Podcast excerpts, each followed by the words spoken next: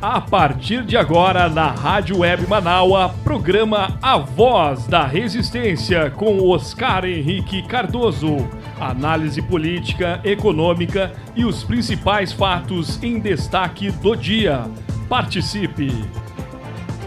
Muito bem, gente. 10 e 32, 10 horas 32 minutos. A gente continua aqui na nossa Rádio Web Manaua com a segunda hora da nossa Voz da Resistência. Vocês vão comigo, gente, até o meio-dia. Hoje é segunda-feira, dia 29 de novembro de 2021. Olha, gente, novembro tá indo embora, viu? Quarta-feira é primeiro de dezembro, 1 de dezembro, quando o Rio Grande do Sul passa a acompanhar e assistir o maior julgamento da sua história é o julgamento dos nomes envolvidos aí, os proprietários da Boate Kiss e também aí músicos, né, ou um músico, se eu não me engano, da banda uh, Gurizada Fandangueira, que infelizmente estão envolvidos naquela tragédia ocorrida em janeiro de 2013. Oito anos se completam, então,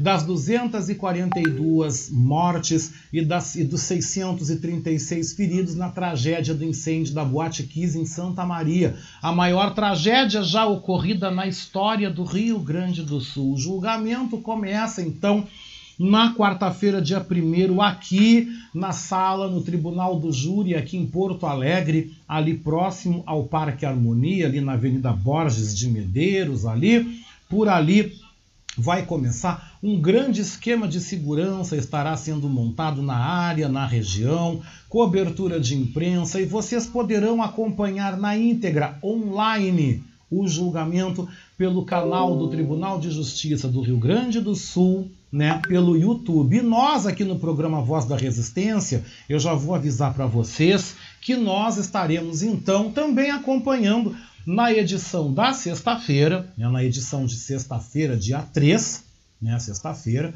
nós estaremos acompanhando também o julgamento direto da sala do tribunal. Eu não estarei lá, mas nós vamos acompanhar pelos canais digitais, pelos meios online, e vocês vão ouvir flashes. Nós vamos ter flashes direto então do Tribunal do Júri acompanhando o maior julgamento da história do Rio Grande do Sul.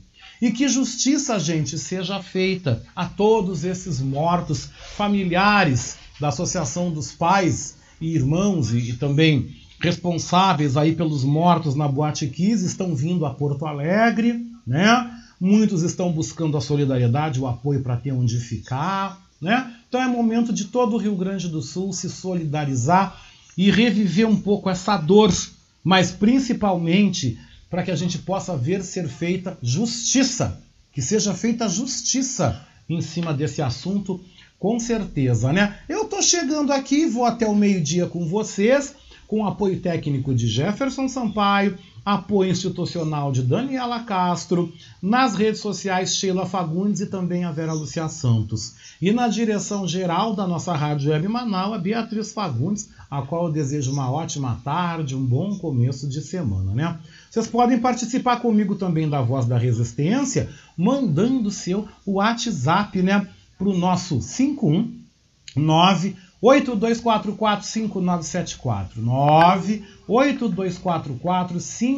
98244-5974. Vocês sabiam que hoje você que é funcionário aqui do Rio Grande do Sul, você que é do executivo, você vai receber hoje, graças a Deus, aí a primeira parcela do 13º salário. A partir de amanhã, o governo do estado já começa a pagar a folha dos servidores em todas as suas instâncias, né? Que bom. Dinheirinho chegando, e aí aquilo, aquilo que eu digo, né? Paga as contas, bota tudo em ordem. Sobrou aí um percentualzinho, quer dar um 10% para nós, quer nos ajudar naquilo que vem no teu coração? Participa, participa do nosso programa de financiamento coletivo aqui da nossa Rádio Web Manaus. Você quer saber como é que você pode participar? Então, como eu digo sempre, né? Ouça!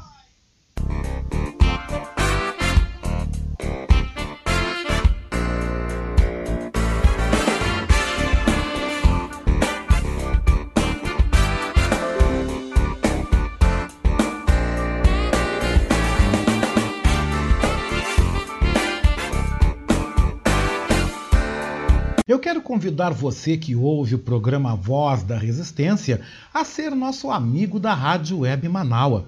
Você pode ser nosso parceiro no projeto de financiamento coletivo. Acesse manaua.com.br barra e escolha uma forma para contribuir para o fortalecimento de um canal de comunicação independente e democrático. Lá você vai encontrar opções para contribuir, como boleto, cartão de crédito, Pix e até mesmo depósito em lotéricas ou agências da Caixa Econômica Federal. Sua contribuição é fundamental para aprimorarmos ainda mais a nossa estrutura. Se você desejar saber mais sobre o financiamento coletivo, você pode também entrar em contato com a Marilene Pullman pelo telefone 519 9393 1747.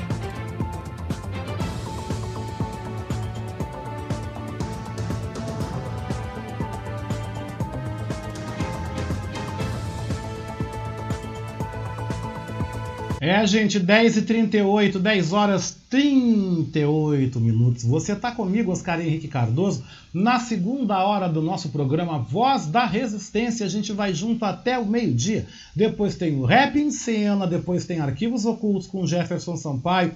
Às duas da tarde você acompanha o programa Bem Viver, uma parceria com a rede Brasil de Fato. Às três horas nós temos aí o Horizontes, hoje Leia Leite, trazendo uma homenagem muito bacana aí ao Giba Giba, com Maria Lúcia Sampaio, interpretando aí canções e também falando um pouco da exposição que vai estar tá, então sendo aberta na próxima terça-feira, dia 6, aqui no Museu Júlio de Castilhos, em Porto Alegre, contando a vida e a obra aí do Giba Giba, Giba Giba que popularizou para todo o Rio Grande do Sul o tambor de supapo, né? instrumento que foi confeccionado pelos escravos e que eles utilizavam para tocar dentro das senzalas, dentro das charqueadas em, em específico, né?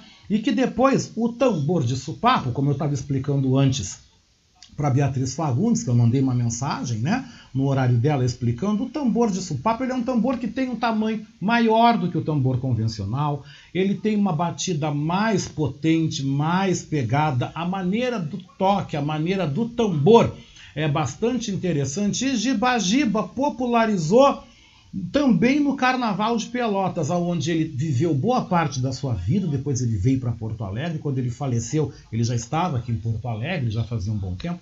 Mas Giba junto com a arte, também uniu a militância pela igualdade racial, também uniu o combate ao racismo, mas Giba se debruçou na música para cantar as histórias e as coisas dos negros, né? Dos negros de Pelotas, né, que é a cidade, a região com maior contingente, a maior presença negra no Rio Grande do Sul, está lá. Né? Depois nós temos ali Rio Grande, temos também Cachoeira do Sul, Bagé, nós temos também essas áreas aí espalhadas aqui, Santo Antônio da Patrulha também tem uma concentração quilombola, uma presença grande de negros também no litoral gaúcho, aqui Porto Alegre, região metropolitana, então também, né? Mas de Bagiba ele uh, se dedicou a popularizar o tambor de supapo usava nas suas músicas, né? Como a gente vai poder relembrar agora, 10 e 41, né? Maria Lúcia Sampaio já mandou aqui um material sobre a exposição, ela vai estar falando hoje no Horizontes, vou também destacar aqui, mas antes quero mandar meu beijo para Norma Amazone, meu beijo, minha querida, obrigado pela companhia. Vamos então começar ouvindo Giba Giba hein, com outro um, vamos lembrar?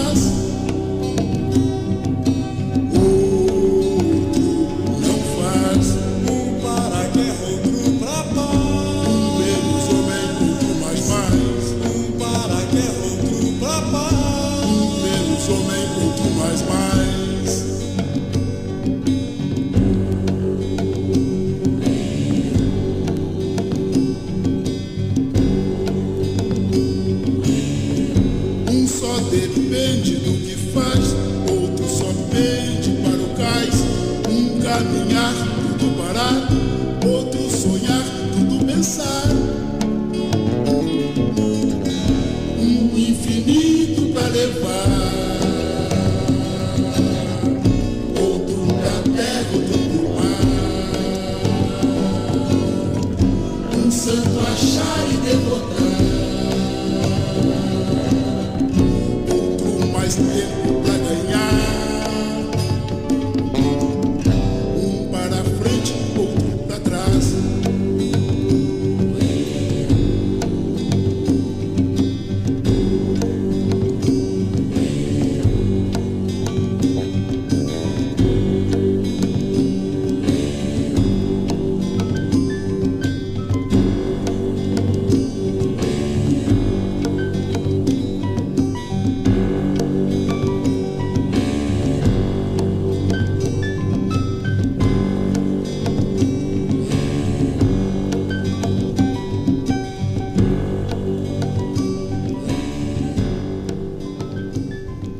Aí, né, gente? 10 e 46, 10 horas 46 minutos. A gente está aqui na nossa segunda hora da Voz da Resistência. Eu estava conversando ali no background né, com a Maria Lúcia Sampaio, que vai estar hoje de tarde no programa Horizontes, né? Ela vai estar com a gente aqui no Horizontes hoje, a partir das três da tarde, falando sobre aí a sua caminhada, a sua ligação com o Gibagiba, também vai estar destacando a apresentação que ela vai estar fazendo agora no dia 6, lá no pátio do Museu Júlio de Castilhos, que é um lugar gostosíssimo, né? Onde ela vai estar interpretando músicas também do Gibagiba, ela que foi uma intérprete das canções do Gibagiba, né? Uma grande amiga. Então ela também já aproveita e já manda aqui o convite, já está desde o dia 19 de novembro em cartaz, né? A exposição Giba Giba, o guardião do supapo, né? A exposição está aberta no Museu Júlio de Castilhos, que fica na rua Duque de Caxias. Deixa eu botar a lupa aqui. Deixa eu botar a lupa. Ah, vamos lá, porque se eu, se eu deixar pequenininho eu não vou conseguir ver onde está, né? Então, gente, vocês podem ir lá assistir a exposição, né? Exposição que está no Museu Júlio de Castilhos, aqui no centro de Porto Alegre, na rua Duque de Caxias, número 1205. Fica perto do Palácio Piratini. Fica na mesma calçada do Palácio Piratini, um pouquinho depois da Praça da Matriz. É uma casa histórica, tá? Fica ali o Museu Júlio de Castilhos. Vai até lá, confere a exposição. E no dia 6, a Maria Lúcia Sampaio, que vai estar hoje no Horizontes, vai estar lá interpretando aí canções do Giba Giba. Eu quero ver se eu vou Quero ver se eu participo, se eu vou estar lá para assistir e também tirar fotos da exposição e colocar nas minhas redes sociais divulgando essa pessoa incrível que foi o Gibagiba e que é um encantado, é um iluminado e continua aqui no nosso meio. E eu estava dizendo para Maria Lúcia que eu tenho certeza que se ele tivesse aqui, ele estaria muito feliz em ver essa ascensão, esse momento pelo qual a negritude está vivendo, né? Principalmente no aspecto cultural, na luta aí da manutenção da sua identidade, nessa, como eu posso dizer, nessa propagação da cultura, porque hoje todo mundo é um pouco negro e as pessoas também estão assumindo, né? Tanto assumindo o seu cabelo crespo, a roupa, as indumentárias, a presença na culinária, na música, ou seja, o Rio Grande do Sul e o Brasil estão desnudando a sua cara negra, né? E eu tenho certeza que o Gibajiba ficaria muito feliz porque ele lutou muito dentro da cultura para que a gente pudesse viver também esse momento, né? A minha querida Vera Lúcia Santos manda aqui o material, né? Dizendo hoje com a Leia Leite, às três da tarde, viva o Giba Giba, né? Com Maria Lúcia Sampaio e Toneco da Costa, violonista e compositor. Vão estar hoje com a Leia, falando também desse momento que eles vão estar fazendo no dia 6 né, de dezembro, no Museu Júlio de Castilhos. Olha que legal, que coisa boa. Programa Horizontes, vocês já sabem, né, gente? Às três horas ao vivo, aqui pela nossa rádio web Manaua, né, a Voz da Resistência. Vocês podem ouvir pelo nosso site, né, que tá muito bom, muito bonito, by Jefferson Sampaio, como eu digo, né, o site tá tudo de bom, com muita notícia, com a nossa cara lá, com também, gente, vai estar tá muito legal. Então essa apresentação, né, apresentação que a Maria Lúcia Sampaio vai estar tá fazendo. Deixa eu ver se eu consigo abrir aqui o release. Ela acabou de mandar o release. Isso aqui é legal no rádio, né? A gente está ao vivo, está falando, as pessoas estão ouvindo e estão participando junto com a gente também. Deixa eu ver se eu consigo abrir. Esse meu computador tá meio que uma carroça. Não é carroça, não é muita coisa, né? Tem muito arquivo, muita coisa editada, boletins e papapá, né? Deixa eu ver se eu consigo abrir aqui o release. Ah, agora vai abrir. Demora um pouquinho, mas vai, né? então, olha aí, ó, gente. Na, no, no, dia 6, segunda-feira, tá? Segunda-feira, deixa eu ver aqui direitinho, tá? Isso mesmo, ó, gente. Segunda-feira, dia 6 de dezembro, às 5 da tarde. Todo mundo no Museu Júlio de Castilhos, porque Maria Lúcia Sampaio e Toneco da Costa vão prestar uma homenagem ao grande compositor e percussionista Giba, interpretando algumas das suas composições. A apresentação faz parte das atividades que compõem a exposição de Bagiba, o Guardião do Supapo. Tem toda aqui a caminhada da Maria Lúcia Sampaio, mas eu vou preparar melhor um material, um textinho, e aí eu vou dar na sexta-feira, falo também. Beleza, né, Maria Lúcia? Já dei um flash aqui, já dei um toque, né? Ela lembrando que o Toneco foi parceiro do Gibagiba em muitos shows, né? Principalmente shows que aconteceram nos anos 80, né? Valeu, Maria Lúcia, vamos estar tá lá se Deus quiser. Ricardo Weber Coelho já chega mandando bom dia. Ontem ele mandou lembrando também um aniversariante que a gente teve no domingo e que daqui a pouco eu vou falar dele, que foi Benito de Paula, que completou 80 anos nesse domingo. Olha que lindo, né, gente? E olha só, que legal. E aí o Ricardo manda aqui um recadinho. Não, Ricardo, pode ficar tranquilo. Ai, como é que eu digo o Ricardo é meu alter ego, né? O Ricardo fica aqui, ah, né? O Ricardo parece o diretor da... da, da... é o diretor que fica naquele ponto eletrônico, plá, plá, plá. Quem trabalhou em TV, eu trabalhei em televisão, a gente também usa um ponto eletrônico. E aí o diretor fica falando com a gente, né? O Ricardo é o meu, é o meu hum, diretor do ponto eletrônico. Te promovi, hein? Ai, a Rejane Simões, gente, que legal, né? Fé, amor, pensamento positivo, bom dia para você também. Juntos nós somos mais fortes. Com certeza, né, Rejane? Bom dia, uma semana abençoada. Maria Lúcia manda mais um beijo. Vamos falar. Sexta-feira eu volto aí, completando. Volto no Revista também, falando sobre esse momento bacana aí. E com certeza a gente beijou com gosto de coco, né? E o Horizontes vocês podem ouvir também pelo seu streaming de rádio, né? No caso, no Radiosnet, você, dig, você, dig, você digita. Ai, trancou a língua. Você digita na lupa de busca, né, por Rádio Manaus. E também você pode participar da live do programa nas nossas páginas Manaus Rádio Web, no Facebook no YouTube. E no YouTube não deixa de te inscrever.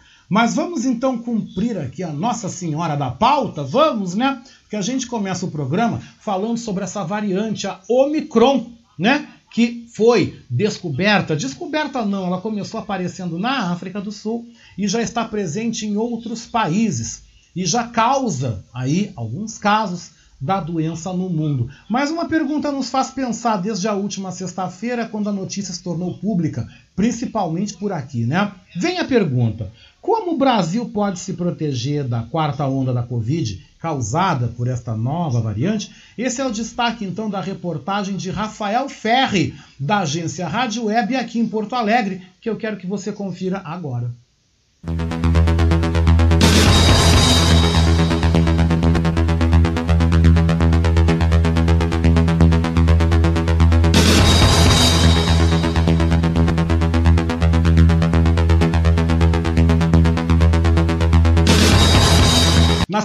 sextas e sábados você fica em dia com a notícia. Rádio jornalismo de qualidade com os últimos destaques no Rio Grande do Sul, no Brasil e no mundo.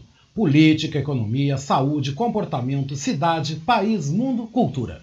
Em parceria com a agência Rádio Web, ONU News e Rádio França Internacional, você também fica muito bem informado. Eu sou Oscar Henrique Cardoso e estou aqui no Jornalismo Manaua, a voz da resistência.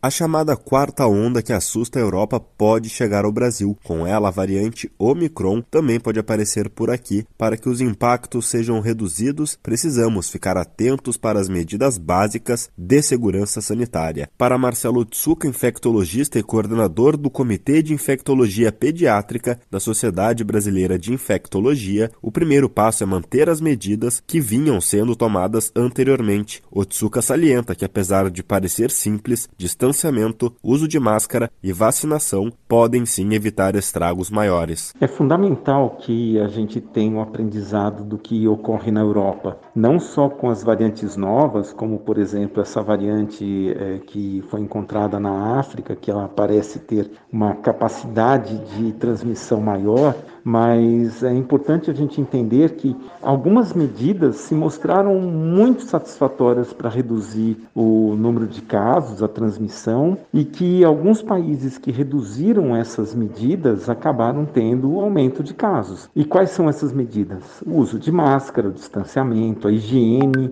A variante Omicron foi descoberta na África e já atingiu 12 países na Europa. Reino Unido e Alemanha foram os primeiros a confirmarem casos da nova variante. A quarta onda e a Omicron colocam fim, ao menos parcialmente, à flexibilização que ganhava força no continente. Para o médico infectologista Marcelo Tsuka, não há motivos para que o Brasil acelere ainda mais o processo de flexibilização. O Tsuka lembra que novas variantes estão surgindo e ainda podem surgir. Nós não precisamos ter pressa em reduzir isso, até porque é, essas medidas não só reduzem o coronavírus, como reduzem uma série de outras infecções é, intestinais, por exemplo, outras infecções virais e inclusive as crianças têm sido muito acometidas por esses outros vírus e não pelo coronavírus. A Europa registra novamente níveis recordes de casos de coronavírus e, de acordo com dados divulgados pela Organização Mundial de Saúde, há previsão de até 700 mil mortes adicionais por Covid-19 nos próximos três meses. Agência Rádio Web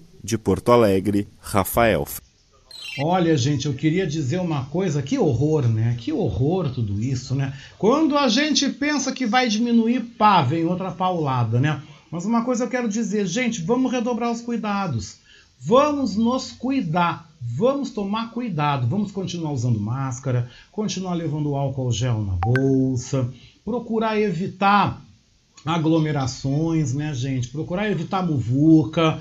Vamos seguir trabalhando, vamos retomando aí num novo normal, mas com os cuidados, né? Porque uma coisa eu digo, o mar não tá para peixe, né? Eu tava vendo ontem umas previsões aí das minhas ciganas que eu adoro, né? Cigana Sulamita, Cigana Sarazaad, elas têm canal no YouTube. Eu sou inscrito no canal delas, adoro ver as minhas ciganas jogarem carta, né? E eu estava vendo ontem de noite as previsões, né? Que eu gosto muito disso, eu sou desses, né? Jogo de búzio, carta, eu adoro essas coisas.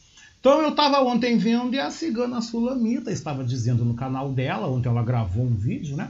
Ela estava falando que na verdade essa não é a última variante que vai passar por aqui, não é a última, vai vir mais uma. E se a humanidade não mudar, se a humanidade não mudar a maneira de pensar, de viver e de agir, um outro vírus pior vai chegar aqui e vai devastar mesmo, viu? Porque ela estava dizendo no jogo que nós vamos começar o ano da limpa, porque nós já estamos vivendo no apocalipse. Então, esses novos anos que vem pela frente aí vai ser de faxina e de limpeza, com muito desencarne, com muita gente indo embora mesmo, muito tumulto, muita confusão. Então, então aquilo que eu digo, gente, vamos procurar se cuidar, né? Vamos procurar fazer a nossa parte. Deixa eu mandar o meu beijo com gosto de coco para Cláudia, aqui do Santo Antônio, mãe da Pipoca, da Nenê, esposa do Fabrício. Meu beijo para você também, né? O Ricardo Weber Coelho também perguntou uma coisa para mim, e aí eu botei uma resposta engraçada e ele engraçadinho. Ah, tu sabe que eu sou, né, Ricardo? Tu sabe que eu sou engraçado. Tu sabe que eu sou meigo, né? Mas, gente, 10h59, continuando a falar do Omicron, que tá todo mundo com cada olho deste tamanho, tá? Uma outra pergunta vem aí à nossa mente: quais os impactos que essa variante vai ou pode gerar na economia? Quem tenta trazer uma explicação sobre esse assunto é a repórter Alexandra Fiore, da agência Rádio Web em Brasília, aqui para nossa segunda hora da Voz da Resistência. As incertezas com a descoberta da nova variante do coronavírus impactaram bolsas, dólar e petróleo, enquanto a Organização Mundial da Saúde anuncia que vai precisar de semanas para compreender melhor o comportamento da nova cepa. A tendência é que a volatilidade nos mercados predomine nos próximos dias. A OMS classificou a Omicron como variante de preocupação.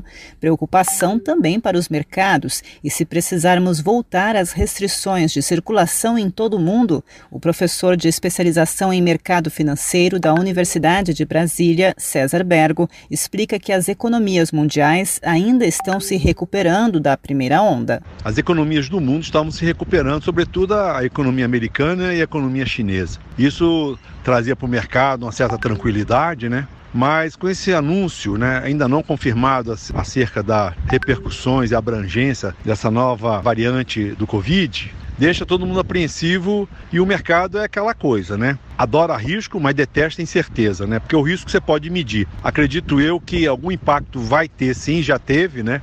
Os ativos todos, não só a bolsa, no mundo todo se desvalorizaram, né? As empresas brasileiras perderam 140 bilhões de reais em valor de mercado na sexta-feira. A maior perda de valor de mercado foi registrada pela Petrobras, 18 bilhões 340 milhões de reais. O petróleo Brent caiu 11,6%, enquanto o petróleo dos Estados Unidos fechou em queda de 13,1%. Se o petróleo cair de preço, melhora significativamente as perspectivas com relação à inflação, mas não é bom porque o motivo é ruim, né? A gente pode observar também que antes um pouquinho dessa questão, as bolsas estavam nos seus picos de valorização, né? Um dos maiores temores é a retomada das medidas de isolamento, prejudicando a economia global e o mercado comprador dos produtos brasileiros. Segundo o economista César Bergo, investidores e consumidores devem acompanhar o que a ciência vai descobrir sobre a nova variante. Para os investidores, aumento do risco e tem que ser avaliado. Para os consumidores, a perspectiva de baixa dos preços, né? Como aconteceu em 2020. Então isso pode acontecer também e é necessário porque o combustível está caro, os produtos alimentares também estão caros. Então isso pode até favorecer o consumo com relação à queda dos preços. E o que eu recomendo é exatamente cautela nesse momento. Por enquanto, o mercado está considerando o pior cenário possível, até que as incertezas sobre a variante Omicron sejam esclarecidas. Agência Rádio Web de Brasília, Alexandra Fiore. Como eu estava dizendo, gente, o mundo está em polvorosa. Vocês querem saber? O Reino Unido decidiu ontem convocar uma reunião de emergência hoje, uma reunião do G7, para discutir o avanço da Omicron. A reunião vai acontecer hoje na Inglaterra e terá a participação dos ministros da Saúde dos Estados Unidos, Canadá, Alemanha, França, Itália, Japão e Reino Unido. A África do Sul foi o primeiro país a comunicar a nova cepa para a Organização Mundial da Saúde no último dia 24. Até este domingo, ao menos 10 países já haviam confirmado casos da nova variante nos seus territórios. A Organização Mundial da Saúde recomenda medidas de contenção, como a ampliação dos testes de sequenciamento da Covid-19. Pelo que a gente está acompanhando, a Europa, os países europeus vão voltar a fechar as fronteiras, tá? Pelo que a gente já está acompanhando, o Reino Unido já disse que vai fechar a entrada para todo mundo, né? Também a Alemanha já está finalizando com isso, a Itália, né? O Japão também já avisou ontem que fechou as suas fronteiras para o ingresso de estrangeiros. E a França, até o momento, está estudando ou não fechar novamente aeroportos e as suas fronteiras. Ou seja, a situação vai ficar feia novamente, principalmente na Europa. Saindo desse assunto, eu vou falar que nessa quarta-feira, dia 1 de dezembro, começa o julgamento mais aguardado dos últimos oito anos os responsáveis pela Boate Kiss em Santa Maria, onde em janeiro de 2013 morreram 242 pessoas e deixaram 636 feridos, serão julgados aqui em Porto Alegre. É previsto ser o maior júri da história do Rio Grande do Sul, né? E esse júri então teve a capacidade na plateia ampliada e irá mobilizar a imprensa gaúcha e também de todo o Brasil que começam a chegar aqui em Porto Alegre. Salão do júri, na sede do Tribunal de Justiça, aqui na capital, já está preparado. E o repórter Rafael Ferri, da agência Rádio Web, aqui em Porto Alegre, entrevistou o desembargador Antônio Vinícius Amaro da Silveira. Presidente do Conselho de Comunicação Social do Tribunal de Justiça aqui do Rio Grande do Sul, e que ele destaca mais sobre os preparativos para o julgamento do caso Kiss, um júri com grande número de vítimas e que será transmitido ao vivo pelo canal do Tribunal de Justiça do Rio Grande do Sul no YouTube. O número de vagas na plateia do plenário onde será realizado o júri do caso Kiss foi ampliado de 86 para 124 assentos. A decisão foi proferida na tarde da última quinta-feira pelo juiz Orlando Facini Neto, que presidirá o tribunal do júri. O magistrado concedeu mais três lugares para cada uma das defesas dos acusados, que passam a contar com um total de 28 cadeiras e mais seis vagas para as famílias das vítimas, num total de 56 lugares. Ainda na quinta-feira, feira o juiz Orlando e o presidente do Conselho de Comunicação Social do TJ, desembargador Antônio Vinícius Amaro da Silveira, visitaram as instalações do Salão do Júri, onde ocorrerá o julgamento, e conversaram com a imprensa sobre os preparativos dos trabalhos. Para o desembargador, este poderá ser um dos maiores júris da história do país. Neste caso específico, há dois fatores que contribuem para que haja uma maior preocupação ainda primeira delas é naturalmente a, a, questão relacionada à repercussão. Por se tratar de um júri com um volume muito grande de fatos, ou seja, de vítimas, né? e que, consequentemente, despertou por sua importância uma curiosidade muito grande na mídia mundial, ele então requer mais um cuidado com relação a isso. E o outro aspecto que se agrega a este fator extraordinário é também outro fator pouco comum para nós, que é vivermos um período de pandemia. O júri do caso Kiss terá início na próxima quarta-feira, a partir das 9 horas da manhã. O julgamento será transmitido ao vivo pelo canal do TJRS no YouTube. Com informações do Tribunal de Justiça do Rio Grande do Sul, Rafael Fe 11 horas e 6 minutos, 11 e 6. Vamos então à participação dos nossos internautas aqui. O Ricardo Weber Coelho me mandou uma notícia bastante interessante perguntando sobre a minha opinião, se é um caso ou não de racismo. A história, tá, que está publicada no Yahoo Notícias, fala sobre uma professora que foi demitida após pedir que alunos usassem bombril para representar cabelos crespos. Veja só. Vamos ver onde aconteceu esse caso? Deixa eu ler aqui para vocês. Vamos lá, né? Uma professora foi demitida da APAI, da Associação de Pais e Amigos dos Excepcionais, onde trabalhava em Ribeirão das Neves, na Grande Belo Horizonte, Minas Gerais, depois de pedir que seus alunos utilizassem bombril para representar cabelos crespos em uma atividade. A mulher que não teve a identidade revelada foi acusada de racismo por causa do episódio ocorrido no último dia da consciência negra, no dia 20 de novembro. Além da demissão, a prefeitura da cidade informou que está investigando o caso. No exercício, a professora pedia para que os alunos completassem o desenho de um homem negro. Para a parte do cabelo, ela requisitou que as crianças colassem a palha de aço. E disse assim, ó: "Hoje é dia da consciência negra, 20 de novembro de 2021. Então vocês vão fazer o seguinte, vão colar em cima do cabelo um enfeite com bombril, OK?" Ela pediu. A lição gerou revolta nos pais que protestaram pelo WhatsApp. A professora então respondeu, garantindo que não houve nenhum traço de racismo em seu pedido. Não houve preconceito da minha parte.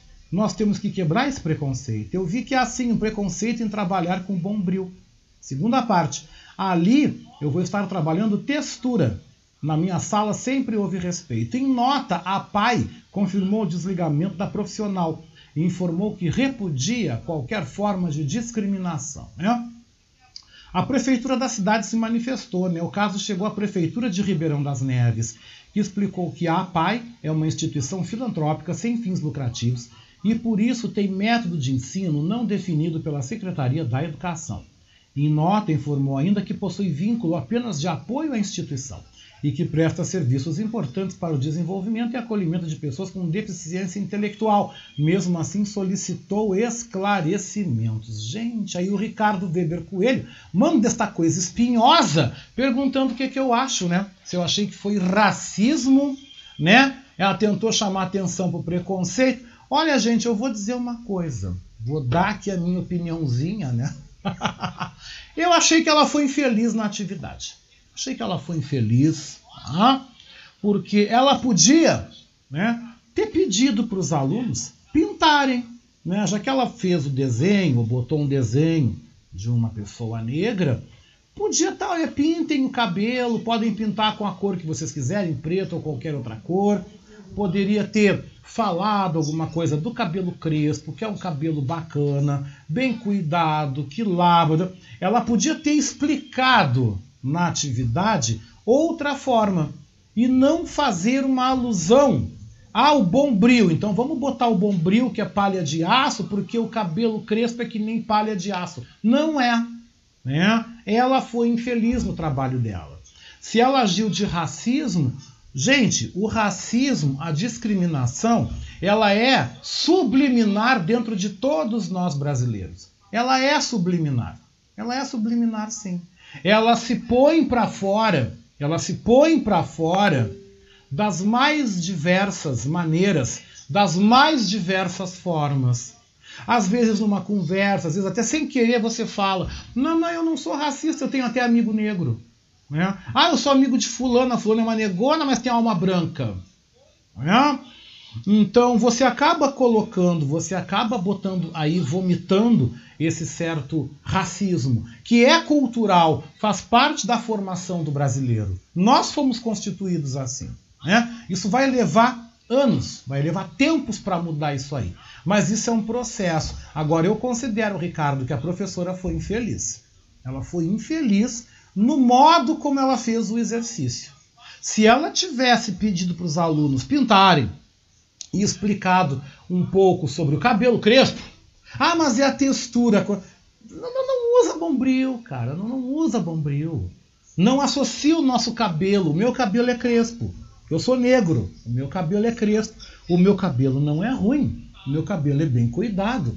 Eu passo shampoo, eu uso condicionador, eu uso óleo de coco, eu passo creme hidratante, eu faço banho de hidratação no meu cabelo. Meu cabelo não é ruim. Meu cabelo é crespo. Mas eu não gosto que digam que meu cabelo é bombril. Meu cabelo não é bombril. O meu cabelo não é ruim, eu tomo banho. Eu sou pobre, mas eu sou limpinho. né? Então não vem dizer que o meu. Ah, porque a textura. É Querida, muda, muda o pé do verso muda o pé do verso, né? Hoje em dia ninguém tolera mais nada, então infelizmente ela foi infeliz, né? A Adriana Petter, minha Adriana Petter manda aqui falando, né, acerca do coalhada. Eu amo como a Beatriz chama o Dudu Milk, né? O Eduardo Leite, como é que é o Coalhada? Pois é, gente, o Coalhada perdeu, né, as prévias dos, dos tucanos, né? Coalhada não vai ser o candidato do partido. Mas o Coalhada é um cara ambicioso, né? Ele vai mudar de partido. Eu ouvi ele hoje de manhã falando numa entrevista na Rádio Gaúcha, eu ouvi ele falando mesmo, ah, que não, que ele vai ser sempre do PSDB, que ele vai terminar o governo. Não, que ele vai terminar o governo, agora vai ter que terminar. Falta um ano e três meses, um ano e um mês, para ele acabar o governo. Ele tem mais é que sentar na cadeira, governar, ele tem mais é que trabalhar, porque ele foi eleito para governar o Rio Grande do Sul. Então ele tem que terminar isso aí. Ele tem que terminar. Diz que vai vir muitas inaugurações, que papapá. Então tudo bem, ele que faça a parte que ele foi eleito e tudo bem. Né? Disse também que depois vai trabalhar na empresa privada. Também teve uma reportagem onde diz que ele deve estudar no exterior, vai ficar um tempo estudando, se aperfeiçoando. Tudo bem, seja feliz, né? Vá, é um cara novo, 30 e poucos anos, tem mais é que aproveitar mesmo e se capacitar naquilo que quer. Mais uma coisa eu quero dizer, né? Dentro do que a própria Beatriz falou da questão dele vir, né? Aí como possível candidato natal de União Brasil, eu não duvido, eu acho que é possível, né? E a Adriana Petter manda dizendo que estão falando do Leite vice do Moro. Não acredito que isso vá acontecer. Eu não acredito. Pode ser, né? Na política tudo é possível. Mas eu acho que isso não vai acontecer. Porque o Dória não morre de amores por ele, né? Eu, eu, eu acho que isso não vai acontecer. Eu acho que isso não vai acontecer, né? Estão dizendo aí também do Leite, possivelmente vice do Moro. Olha, tudo é. Gente, tudo é possível. Tudo é possível dentro da política. Tudo é possível. O Dudu Milk, o Coalhada, né? Coalhada não vai ficar de fora desta corrida ao Planalto. Alguma coisa ele vai fazer. Vocês podem ter certeza disso absoluta. Deixa eu continuar aqui o que, que eu estou fazendo, né? Deixa eu continuar aqui a Nossa Senhora da Pauta porque agora é a hora das notícias, né? E Porto Alegre e o Rio Grande do Sul também são destaque aqui na Voz da Resistência.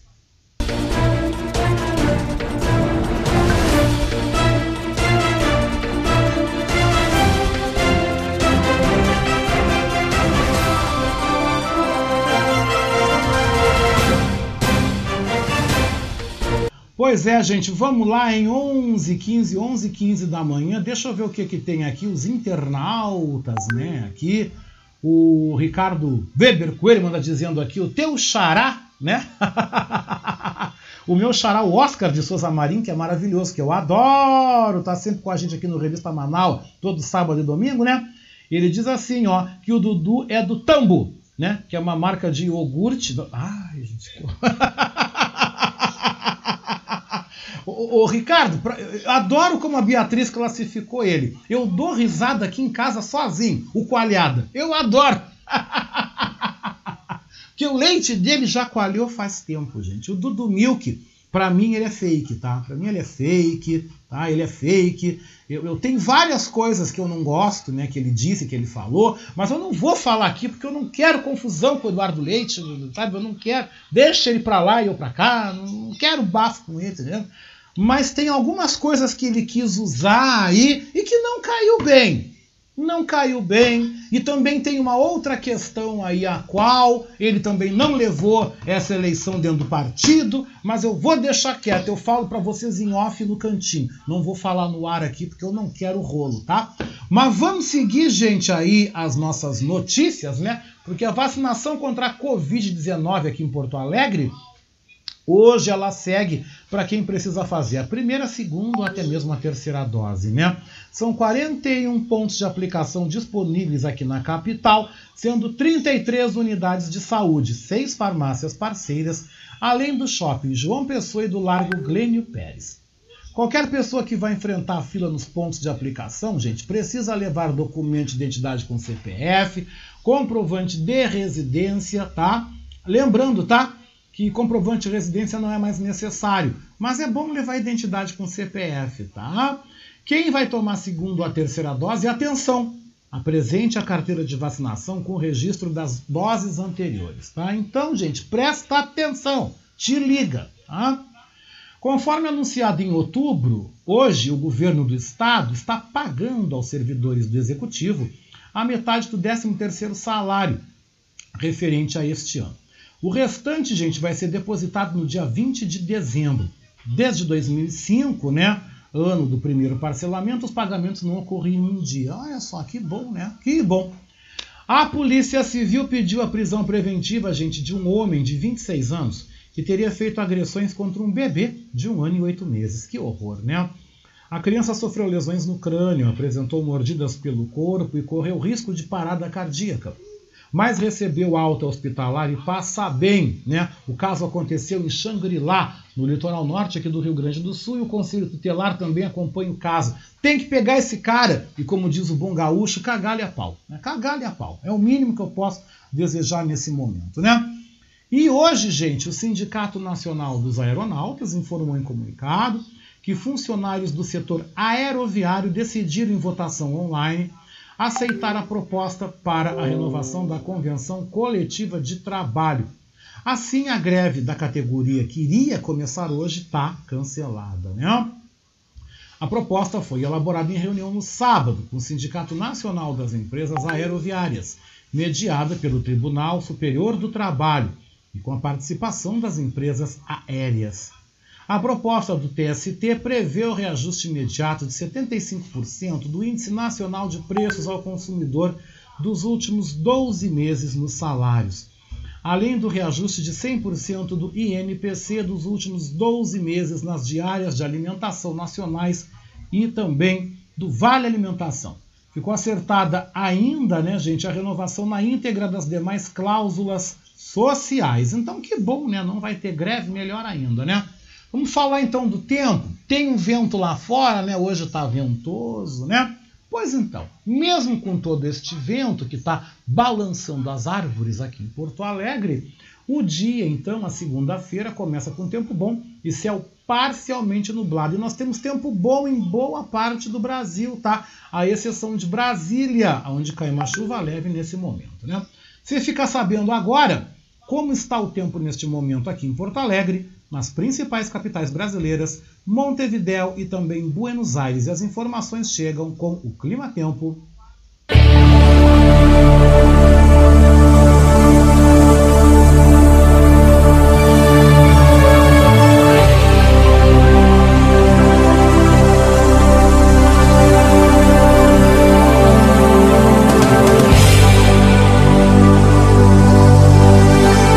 Gente, Porto Alegre, grande Porto Alegre, né?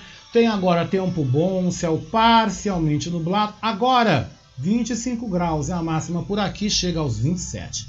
Florianópolis e a linda ilha de Santa Catarina, né? Neste momento tem tempo bom, céu parcialmente nublado, 27 graus e a máxima hoje chega aos 31. Meu beijo, meu abraço para o Jefferson Sampaio, para Fernanda Donelli, para o Gabriel, para Maria Lúcia Sampaio, para Rose e para uma galera que nos acompanha aí na ilha. Aproveitem porque o dia tá lindo. Se puder dar uma caminhadinha no fim da tarde na beira-mar norte ou então na praia, melhor ainda, né? Purifica o ar, né? E praia sempre é uma coisa muito boa.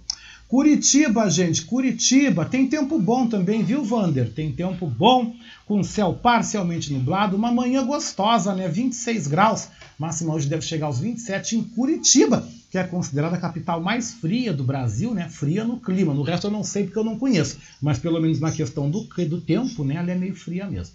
São Paulo, alô Vera Galhardi, Cantori, toda a turma da Manaus, nossa família que mora em São Paulo, né, gente?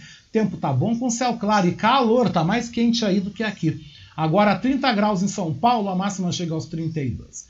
No Rio de Janeiro continua lindo, né? O Fábio Klein daqui a pouco conversa comigo aqui. Tempo tá bom com céu claro, 27 graus na capital. A máxima deve chegar aos 32 na capital. Lá em Miguel Pereira, como é serra, é um pouco menos, né? Brasília, Distrito Federal, tem aí pancadas esparsas de chuva, tempo instável céu nublado, a máxima hoje chega aos 27, agora 25 graus. Aonde também tem pancada de chuva e o tempo tá colé-colé, tá esquisito também, é em Montevidéu.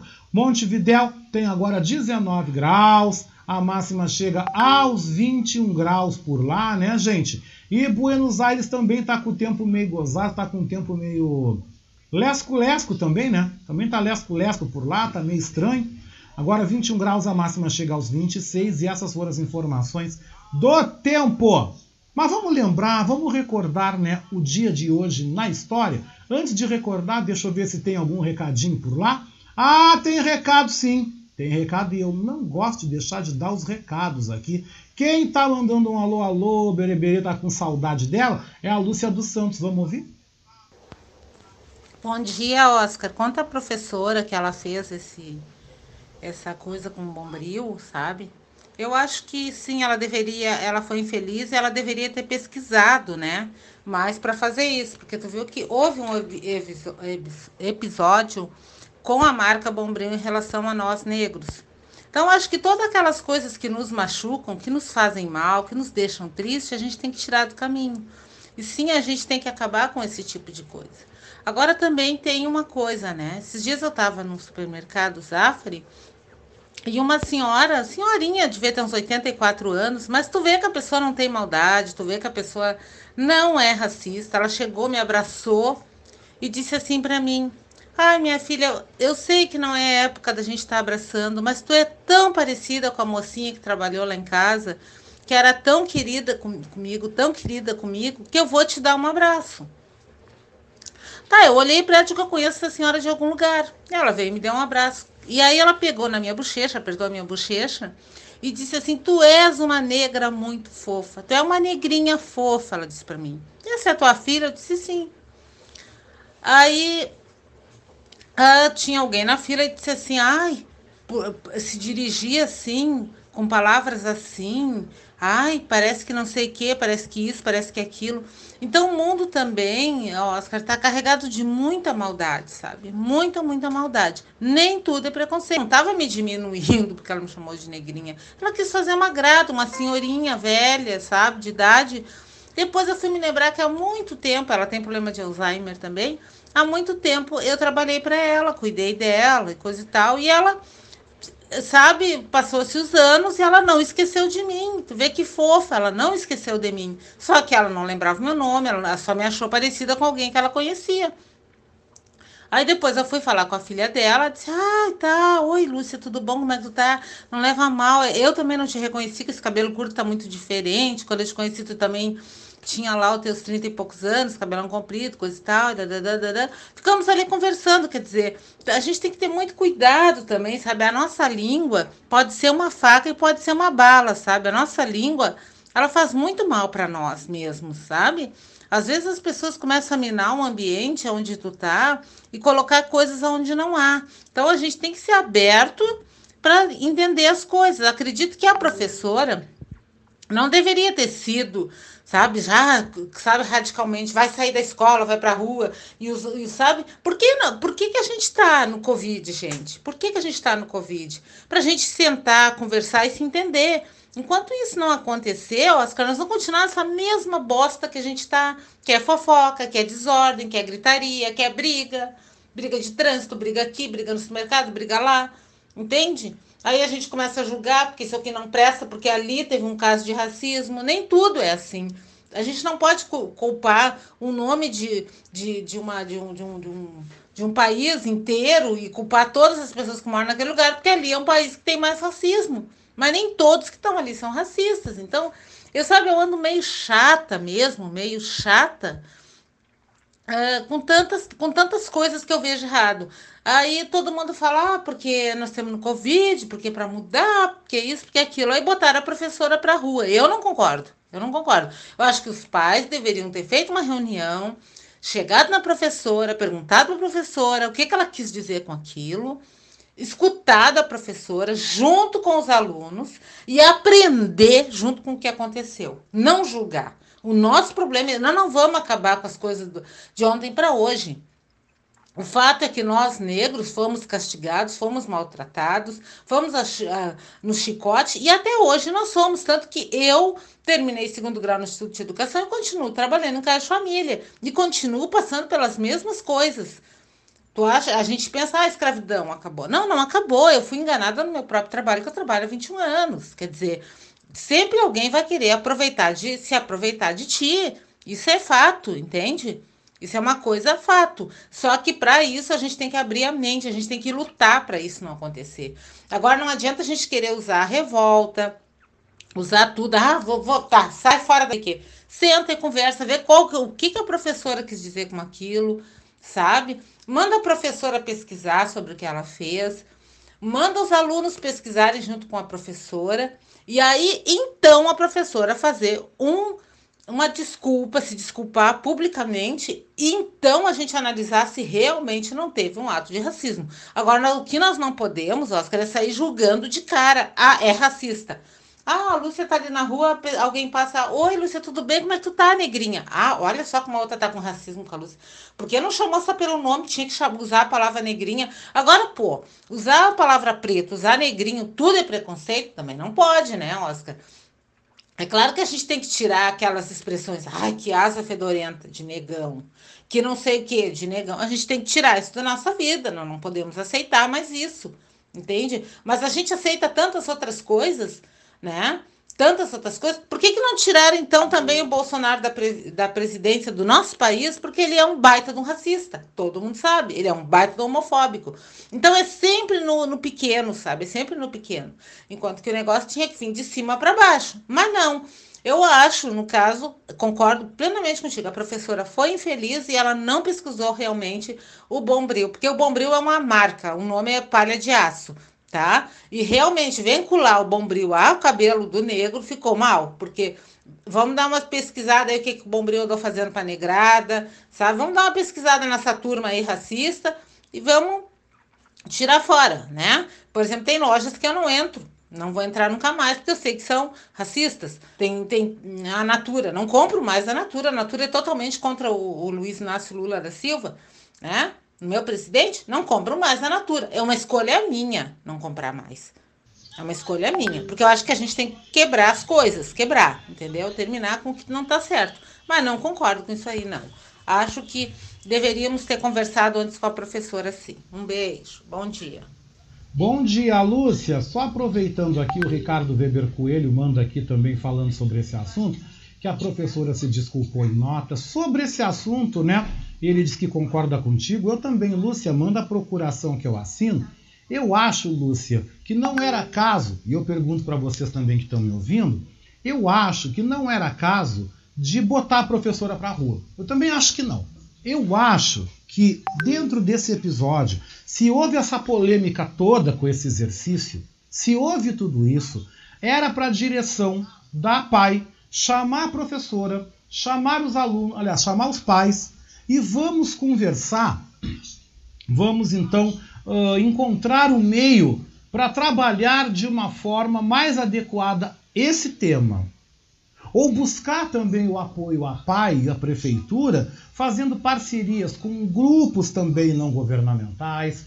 A professora podia ter feito algo interessante, por exemplo, podia ter levado, ela podia ter levado lá na escola, ou podia ter feito uma live, uma coisa, tá, tá, tá com o pessoal aí do movimento negro né, para que falasse para as crianças sobre a consciência negra.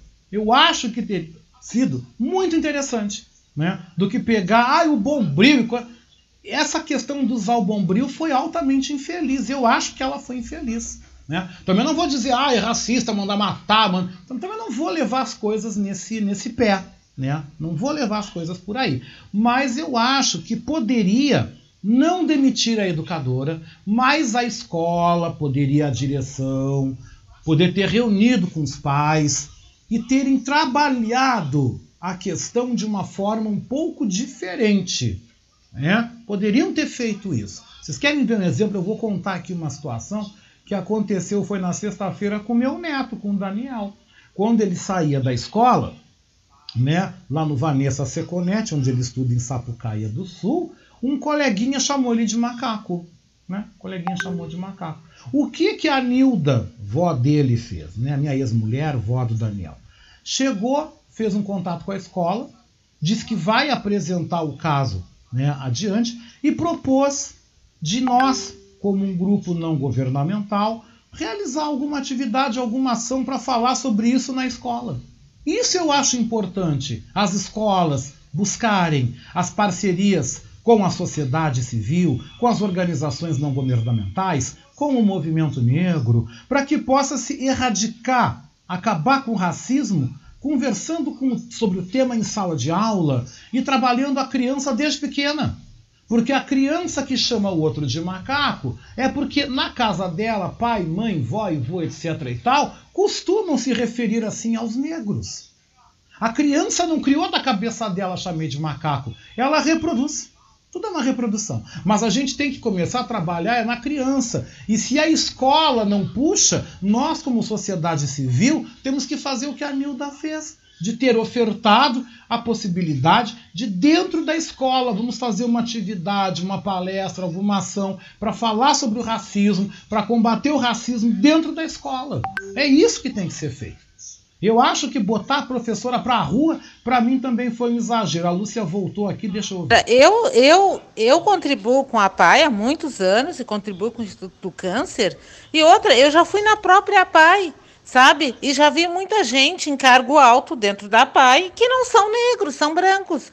Por que, que então, se a PAI se sentiu tanto ofendida, tão ofendida, por que, que ela não proporciona um melhor relacionamento dentro da própria PAI com, com, com os negros? Por que, que ela não aproveitou esse episódio, Oscar, para botar as coisas em panos limpos e mostrar que eles também estão abertos ao diálogo com nós negros e abertos ao diálogo com as pessoas, entende? Porque vai ver essa professora até tinha um pé na África, entende? Como a gente costuma dizer, entende?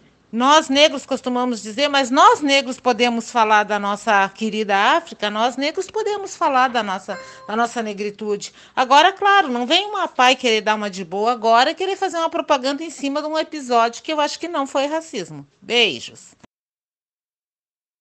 Não, e também eu concordo, Lúcia, querendo fazer uma propaganda, ah, nós punimos, botamos para a rua. Não, não, não, não vai resolver. Não vai resolver absolutamente nada. Na minha opinião, não era caso de botar a professora para a rua, né?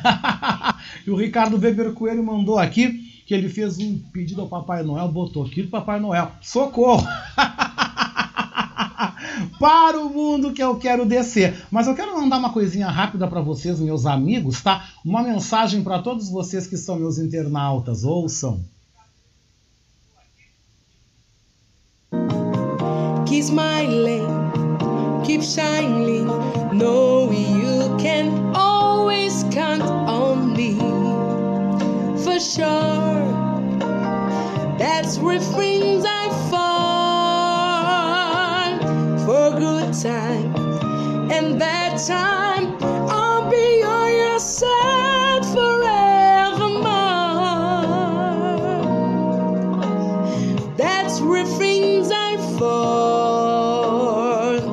Isso que serve, meus amigos. Deus abençoe a nossa amizade. Ai, gente, eu fico emocionado quando eu vejo esse meme, sabe? Ele é lindo, gente. Olha, eu peço que Deus abençoe cada um de vocês que estão me ouvindo agora. Muito obrigado pelo carinho. É deveras emocionante. Eu adoro ver essa mensagem, né? Porque ela toca muito assim ao meu coração. É muito lindo. Muito lindo a gente poder mandar fortalecer a nossa amizade. E aqui a gente exerce a amizade, né? A gente está no rádio e a gente exerce essa amizade, né? vocês aí no trabalho, vocês aí na casa de vocês, onde quer que vocês estejam. E por falar em amizade, né? Vamos enxugar aqui, para aí, deixa eu pegar o lencinho aqui, né? Vamos seguir o programa, hein, gente? Bora! Tá na hora do esporte?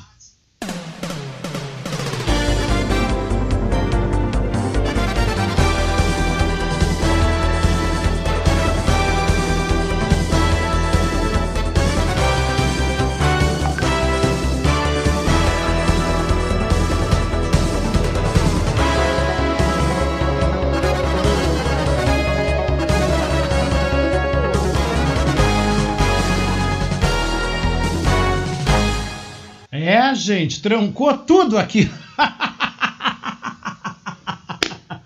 Deixa eu rodar a vinhetinha de novo aqui do esporte, né? Aliás, não vou rodar, vai ficar muito, vai ficar muito gozado, né? Mas aqui, olha, agora então tô chamando o Cantarelli porque o que a gente tem para conversar de futebol, que daqui a pouco o Fábio Klein vem aqui também, né? Já peguei, já pulei umas coisas na pauta, né? Já mandei os repórteres da Rádio Web tudo para casa. Volto na sexta-feira que vem, porque agora é hora do Cantarelli. Eu não vou atrasar com o Cantarelli de jeito nenhum. Tudo bom, Cantarelli? Oi, tudo bom, Oscar? E não se preocupa que você não atrasa. É sempre um prazer ouvir o programa e ouvir as notícias e opiniões do pessoal. Ai, mas eu me emocionei com a mensagem dos amigos agora. Que lindo, né? Que coisa linda. Sim, Sim bem bacana mesmo. Gostei. Ah, por falar em amigo, né, Cantarelli? Por falar em amigos, né? Por falar em coisas boas, né? Agora é aquele momento do papo dos amigos falando de futebol. Mas que jogaço que foi no sábado. Eu vi, eu vi, eu vi. E olha, eu não sou Palmeiras, eu não sou Flamengo, sou muito menos Flamengo. Ainda não gosto do Flamengo. Deixa aqui bem sincero, não gosto do Flamengo mesmo, né? Mas uma coisa eu digo, uhum. que jogaço, hein? Mandar. Olha, botaram o Flamengo no chinelo. Renato tomou dois vareios nesse ano, né? Primeiro foi no Grêmio aqui, agora no Flamengo, né? Sim, exatamente. O... E foi um bom jogo porque é, é, curioso, a gente fica durante toda a semana na expectativa do jogo de Libertadores, fica fazendo aquela cobertura, falando dos times, às vezes chega até a cansar um pouco, né? E que bom que foi um bom jogo. Que bom que logo de cara saiu um gol, os dois times foram pro ataque, fizeram um jogo digno de final, né? Diferente da do ano passado, que ainda foi jogou no começo do ano, Palmeiras e Santos, né? Que foi um jogo horroroso. Dessa vez os dois times que deram orgulho pro futebol jogado no Brasil. E realmente sobrou muito pro Renato, porque o time estava bagunçado em campo, o time estava perdido. E foi uma vitória de um bom time de futebol, um time organizado, contra um catadão de craques, mas uma bagunça em campo. Mas olha, eu, eu achei um baita de um jogo. Olha, o, o Flamengo Sim. perdeu várias oportunidades. Aliás, o Flamengo eu senti meio anestesiado, eu senti o Flamengo meio estranho. Eu senti um clima assim muito estranho naquele jogo. E a imprensa do centro do país já está falando, já está dizendo que o Renato deve pegar o boné, o chapéu e sair. Tu acha mesmo que ele está de saída do clube? Tu acha que o clube vai tirar o Renato? E se ele sai do Flamengo, ele vai para onde? É, sobre o que você falou do, do, time anestesiado, eu achava assim, achava os jogadores inseguros em campo, aquela coisa que eles não sabiam muito o que fazer e você olha para o treinador, o treinador está perdido. Então, muito do que eles criavam era mais por conta própria, mas faltava ali um plano de jogo mais claro, uma ajuda do, entre os atletas. Eu acho que faltou isso também pro, pro Flamengo. E pro Renato, né? Pois é, eu acho que ele não vai ficar, eu acho que não tá com clima. Eu acho que é, principalmente assim, a questão da torcida, parte da mídia, já tá bem no pé dele, assim, em relação ao que ele fez com o, com o Flamengo. Eu acho assim, só se tiver uma reviravolta que não vai acontecer, de dele de repente ganhar os jogos que falta do Flamengo aí, conseguir um reviravolta e ser campeão brasileiro, o que é muito improvável. Mas ele não, eu acho que não tem clima, eu acho que ele já sai, sim. Assim, no máximo, assim, esperar terminar o Campeonato Brasileiro, no máximo, né? Porque, aliás, você sabe exatamente o que acontecia há quatro anos, nessa mesma data? Não. O Grêmio era tricampeão da América, né? O, ah, venceu já pensou? o Lanús, Aham, com o Renato Gaúcho, né? Renato Gaúcho lá em cima, alguns até querendo ele para seleção. E exatos quatro anos depois ele tá nessa draga aí, queimado, né? E na verdade a saída dele do Grêmio não foi bom nem para ele nem para o Grêmio, né? Ainda por cima se assumiu bolsonarista, né? Então pior ainda. Mas o Bolsonaro também deu azar, porque tu lembra daquele jogo Sim. do Flamengo que ele e o Moro colocaram a camisa do Flamengo? Que urucubaca, né? Aham. Uhum. Exatamente, né? é, não deixa ele vestir camisa, não, pelo amor de Deus, coisa horrorosa, né? Não, ele botou é, a do Inter que... e a gente tá ruim também. é, exatamente. Verdade, Mas falando tudo, em Inter, tudo, né, Cantarelli, o assunto da mídia gaúcha hoje, o Inter tá, parece que andando para trás, né? Eu não sei o que está acontecendo ali no Beira-Rio. O que o Paulo Paixão deixou vazar realmente está se cumprindo. O Inter não tem time. Diego Aguirre, pelo que eu tenho notado, tá louco para cair fora, tá só esperando chamarem aí para a seleção uruguaia, mas também o vestiário está precisando de um sacode. O que que tu acha que tinha que acontecer no Inter, hein? É, inclusive outra torcida na vaiou o time, né, com uma música, né, Paixão tem Então algo assim, não é mole não, Paixão tem Paulo Paixão tem razão, Paulo Paixão tem razão, tem que ser alguns jogadores. É, realmente. Na verdade, o que eu acho é o seguinte, o Inter só não tá sendo muito mais achincalhado porque a campanha do Grêmio tá muito pior, né? Então a do Inter tá, então, o Inter tá sendo meio abafado ali. Mas realmente o time do Inter não não vai assim até o primeiro tempo foi até razoável, assim, fez um gol lá no final, gol contra. Podia ter segurado, mas tomou lá no segundo tempo um gol do Santos, tomou uma pressãozinha. E realmente, é aquela sensação que um ponto foi até muito pelo que o, o time apresentou. E eu não sei, eu acho que o clima não tá bom, os jogadores estão inseguros. Acho que o Diego Aguirre já chegou naquela hora que ele não sabe mais o que tirar. Ou aquela coisa, né? O Aguirre deve estar tá pensando, deve estar tá louco para acabar esse ano, como você falou que de repente ano que vem, se ele não for para a seleção uruguai ficar no Inter, pelo menos ano que vem as coisas começam do zero, tira quem tem que tirar, contrata aqui, tem tempo para fazer pré-temporada. Eu acho que ele está pensando um desses dois lados aí, né? Que, é, que eu acho que ele pensa, ó, tipo, daqui não tem muito mais o que fazer. Eu acho que já está nessa, assim, que o Inter também tá quer torcendo para acabar o ano. Ah, o Inter vai cumprir tabela, mas o Inter tem que fazer uma renovação total de vestiário. Estão até falando em querer trazer o Felipe Melo. Será que tem bala na agulha para isso? Em dinheiro, né? Dinheiro. É. Ah, dinheiro, não sei. Eu acho que não, mas eu acho que. Eu não acho que ele é uma boa, Felipe Melo. O Felipe Melo já é um jogador muito. Já tá, já tá quase 37, 38 anos, né? E ele, ele é muito polêmico, Felipe Melo, né? É aquele cara que às vezes ele traz mais polêmicas do que técnica pro vestiário. E eu não sei se um jogador como ele é necessário pro, pro Inter. Acho que precisava um cara que agregasse mais pro vestiário. Ele nem sempre agrega. É, o Inter não precisa de fofoca, porque fofoca já tem bastante. É. Né? Exatamente, o Inter não precisa de fofoca. Por falar em fofoca Exato. também, né? Falar em confusão, menino, Quinta-feira vai ser derradeira. Se o Grêmio perder para o São Paulo quinta, tchau, né? Olha, vou ser sincero, para mim o Grêmio já caiu. Para mim eu acho, eu entendo que ainda não, né? Mas os matemáticos dizem que 96% de chance. Mas eu entendo que quer dizer, se perder para São Paulo, aí oficialmente caiu, né? Mas eu acho que o Grêmio não, não recupera. Eu acho que o Grêmio já tem que pensar para o ano que vem mesmo. E tem uma coisa que é muito terrível pro Grêmio, que até um amigo meu lembrou esses dias, né? O, confirmando a queda do Grêmio, o Grêmio vai ter mais rebaixamento que título de brasileiro, né? O Grêmio tem três rebaixamentos, contando com esse, se for, e dois títulos de brasileiro. Isso é muito grave para um time do tamanho do Grêmio, ter mais rebaixamento que título brasileiro, né?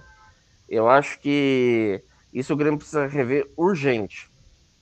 Não, e pior, né, Cantarelli, que se o Grêmio cair, do jeito que o Grêmio tá, hum. vai ficar que nem o Vasco, vai ficar que nem o Cruzeiro. Sabe-se lá quando é que vai voltar para a Série A. Exatamente, porque agora que diminuiu a cota de TV para a Série B, né, que antigamente não tinha isso, né?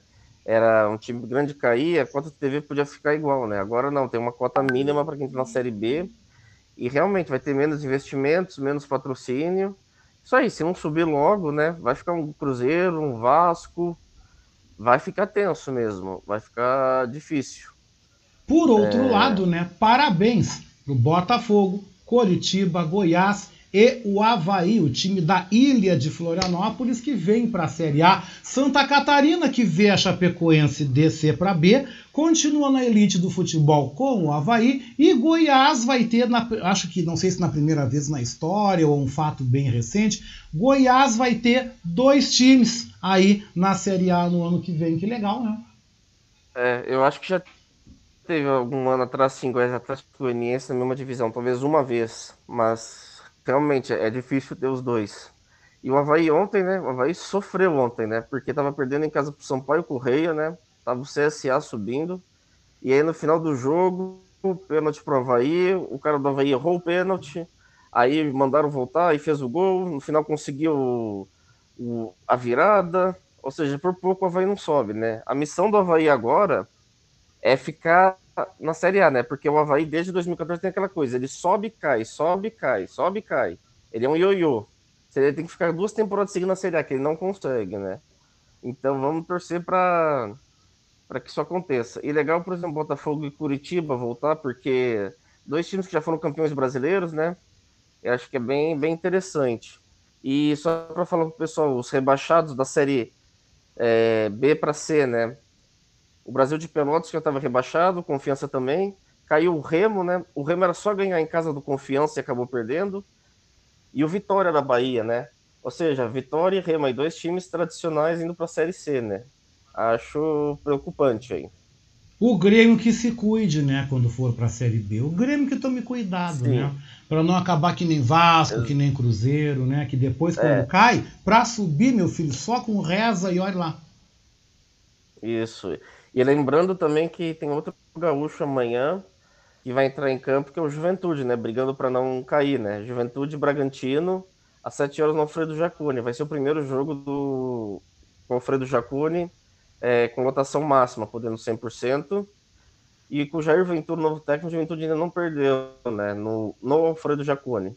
Vamos ver, o Juventude está em 17 com 40 pontos. Ali ainda tem o Bahia com 40, o Atlético Goianiense 41. Se ganhar do Bragantino amanhã, é, já consegue ele dar uma aliviada, né? E pelo menos pode ficar, acho que dois gaúchos na primeira divisão ano que vem, que seria bem interessante para o Estado.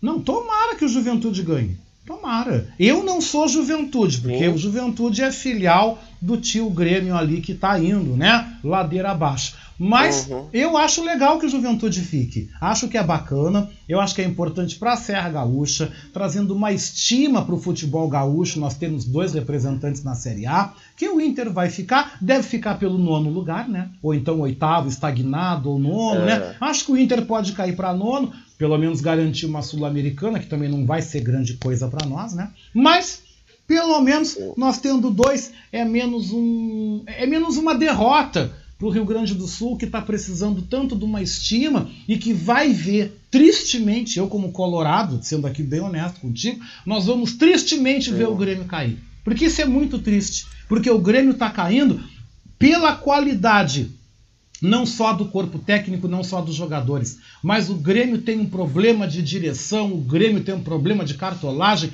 o Grêmio é uma grande confusão, assim como o Inter também. Porque o Inter tem problema no vestiário e tem problema também na sua cartolagem, na sua diretoria. Então a gente está vendo a crise de bastidores, a crise de diretoria, a ah. crise de cartolagem, a desorganização invadir o vestiário e os reflexos a gente está vendo que está aí. Exatamente. O... E você falou bem, né, que para esse time do futebol gaúcho, porque hipoteticamente, se cai Juventude Grêmio, a gente não pode esquecer que o Brasil de Pelotas já caiu da Série B para C, né? Então, pode ser três rebaixamentos de gaúchos no ano e nenhum subiu, né? Então, isso é muito ruim pro, pro futebol gaúcho. Como você lembrou, ou seja, nós já temos praticamente dois rebaixamentos. Se tiver um terceiro ainda, vai ficar muito ruim pro, pro nosso estado.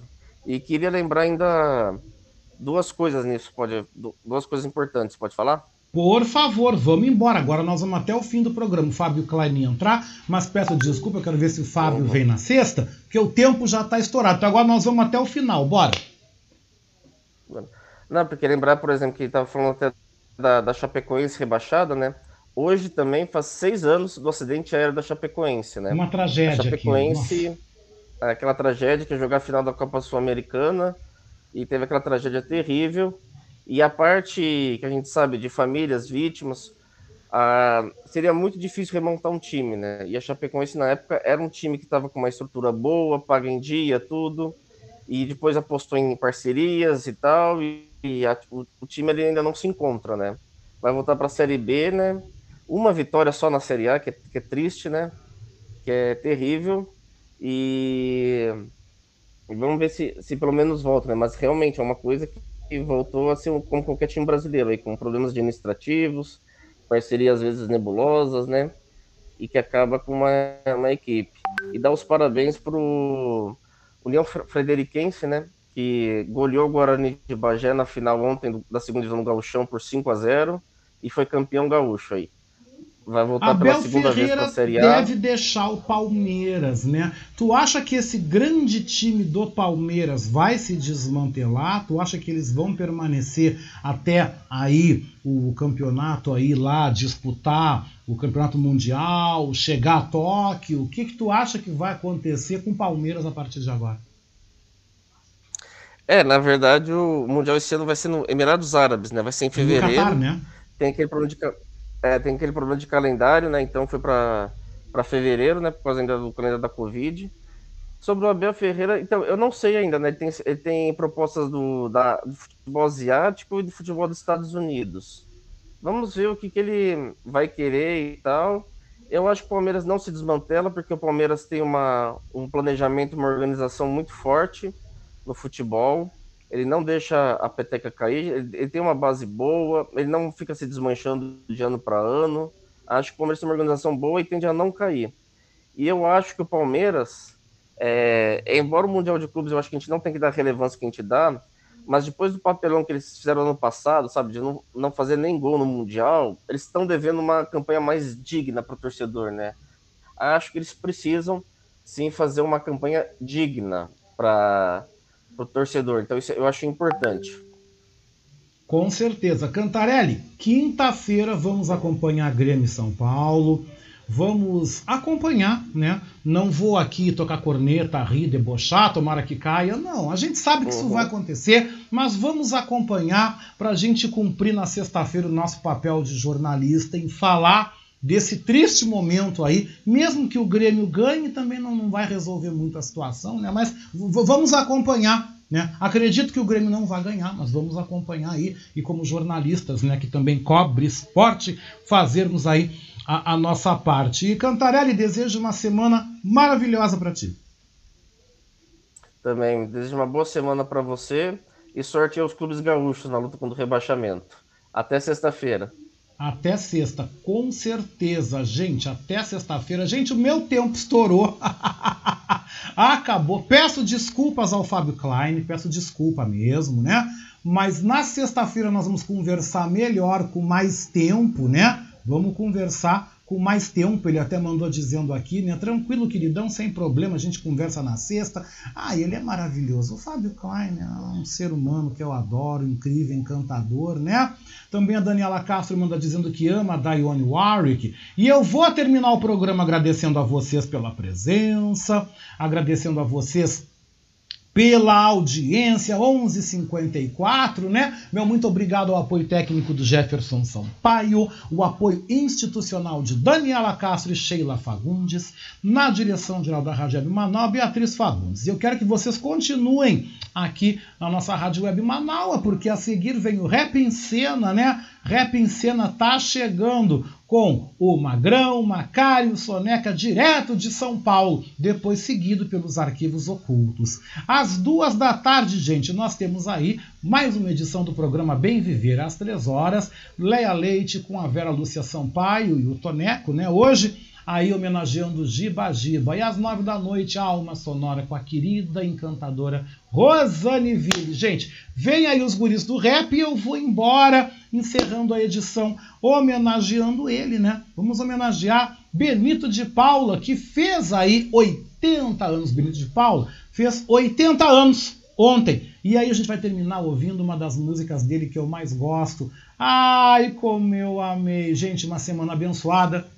Beijou com gosto de coco, continua na Manaua, viu? Até lá!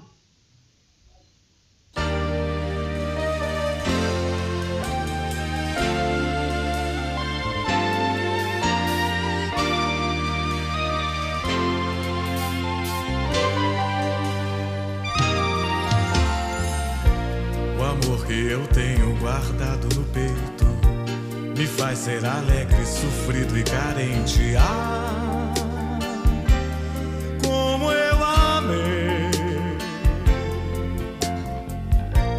Eu sonho, sou verso, sou terra, sou sol, sentimento aberto.